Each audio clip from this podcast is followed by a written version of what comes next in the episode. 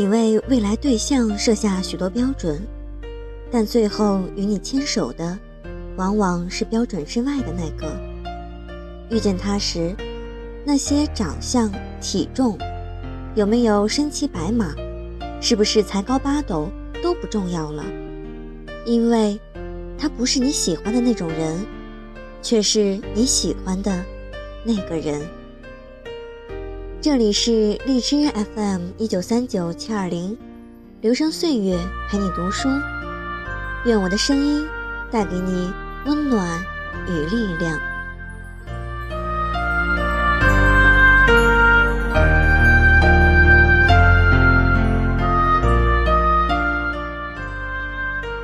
这个世界上的寂寞单身男女，大多分为两种，一种是自己长得丑，还嫌别人长得丑。一种是众里寻他千百度，那人必须得跟自己的标准相符。总之，爱情这场大浪淘沙，让该恋爱的都爱上了，爱不上的就越来越作。白开水小姐和可乐先生是在七夕认识的，他们在某交友网站，让我们做一日情侣吧，活动页面互相看顺了眼。约在世贸天阶的巨大 LED 显示屏下面碰面，充当一日情侣。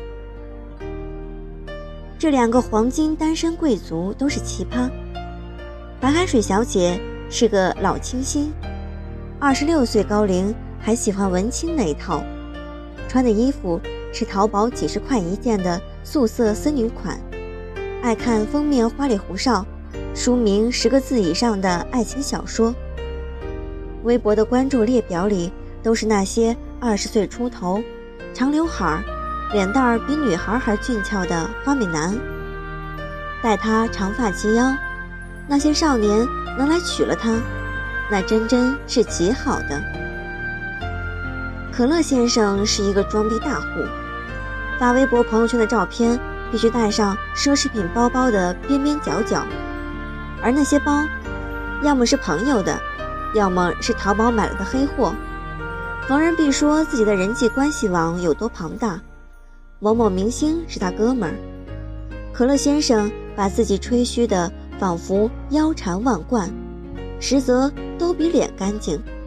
跟女人吃饭都要对方买单。一日情侣的活动页面上，可乐先生传了一张自己穿白衬衣、侧脸对着鹿角的文艺照。白开水小姐的，则是一张穿着嫩色衬衫，靠在朋友的奢侈品包包上的自拍。于是双方碰巧正中对方下怀，可一见面立刻见光死。白开水小姐无法想象照片里那个清新少年会穿着一身豹纹，外加一双捆着巨大泰迪熊脑袋的鞋。当然，可乐先生。也无法忍受对面这个满身碎花的素颜路人，两人别扭的互看对方一分钟，彼此都在琢磨如何开口说再见，好走不送。等到第十七对情侣从他们身边经过后，可乐先生突然开口了，他说：“来都来了，别输给他们。”两人彼此不顺眼到什么程度呢？那天他们全程没说什么话。上午坐在巴黎贝甜玩手机，下午坐在星巴克继续玩手机，终于熬不住准备走的时候，碰见一对情侣，男的是可乐先生的邻居，女的是白开水小姐的同事。只见那女的抓住白开水小姐的手，一个劲儿嚷嚷：“恋爱了都不跟我们说。”男的则用一根手指不断地戳可乐先生的肩膀，恭喜他终于脱单。最后二人一拍即合。那不如我们一起去吃晚饭吧。于是他们被这对情侣带到建国门外的一家日本料理店。白开水小姐看到菜单就吓得想回家了，被可乐先生一把按住，瞥了一眼旁边的情侣，然后故作绅士地说：“想吃什么点就是了。”等到结账时，服务员说两人消费一千八。他们就傻了，眼睁睁看着旁边情侣那桌，男方大方刷卡付了钱，可乐先生埋头低声说：“钱你付了，咱们好聚好散。”白开水小姐疯了：“神经病啊！我哪有这么多钱？”可乐先生压低声：“你有多少？咱们 A A。”白开水小姐拍了拍自己的小挎包，说：“二百，而且没带卡。二百块你就想约会啊你？”当然，这句话可乐先生没说出口，因为情侣朋友正殷切地望着他们。于是他镇定自若地拿出信用卡，招呼服务生刷卡，尽情地刷。晚饭后，可乐先生还没从消费短信的梦魇中醒来。朋友又提议去三里屯喝酒，两人连忙拒绝，说要回去做爱做的事。被情侣朋友连夸你们真恩爱之后，一日情侣至此结束。王家卫的电影说，其实爱情是有时间性的，认识的太早或者太晚，结果都不行。如果我在另一个时间或空间先认识他，这个故事的结局就可能不一样。白开水小姐在大四谈过一场无疾而终的网恋，对方说自己是个飞行员，爱写博客，笔名叫“空中列车司机”，文笔酸到不行，背景音乐就一直在《雷光下》、陈绮贞等人的歌单里轮换。白开水小姐很爱他，可最后，人家飞来飞去就失踪了，至今杳无音信。可乐先生的爱情史。可谓灌满碳酸，超级刺激。他是个典型的吃软饭主义者，但北京的名媛都看不上他，于是靠自己的少年外表，专攻土豪胚子，要么是女博士，要么是女程序员。三年谈了十几个妹子，他就像家客栈，专门收留进京赶考的书生，和每个人私定终身。心想这么多，总有一个会高中状元。但时间不等人，至今在爱情领域没有半点收获。一日情侣这事没过多久，白开水小姐和可乐先生就成了室友。事情是这样的：七夕之后的某天，白开水小姐在上班路上突然被围堵，地铁站里几个年轻人追着喊她“碎花姑娘”求合影。到了公司也惹来众人侧目。等她打开微博之后。彻底惊呆了，一夜之间自己涨了几万粉丝，艾特和评论全是五位数。他看见转发大多加了“最萌情侣走红”的话题标签，于是随手点开，然后就受到了惊吓，因为他看见那张被疯狂转发的照片中，穿着一身碎花的自己，正深情地望着比他高两个头的豹纹可乐先生。他们被偷拍了，重点是这么看来真的很萌。噩梦没有结束，走红后是随之而来的媒体采访和电视节目邀请，连某某制片都发来私信，要为他们量身打造一部电影。白开水小姐昏了头，理智告诉她应该发条微博澄清。但当她看见微博关注的几个成为明星都跟她互粉之后，她选择性失明。默认了一切，随之而来的是所有人都在看他的可乐先生什么时候出现。下班后，白开水小姐就成了箭靶，被无数目光扫射，最后被逼退到面包店里，看见了共患难的可乐先生。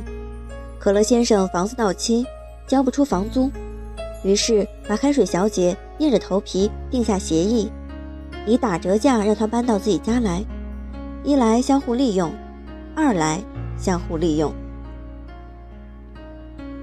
两个人住在一起后，插曲唱得更加欢脱。别看可乐先生没钱，但他穷讲究，上了厕所必须洗澡，见不得家里一丝一毫的凌乱，还把白开水小姐满屋的少女摆件挪到一边，把自己的简易沙发床和茶几。放到另一边，声称交了房租，自己就有客厅一半的归属权。晚上，白开水小姐在房间看书的时候，隔壁就放起欧美 rap。点开香薰灯，准备睡觉时，厨房却飘来可乐先生做宵夜的油烟味儿。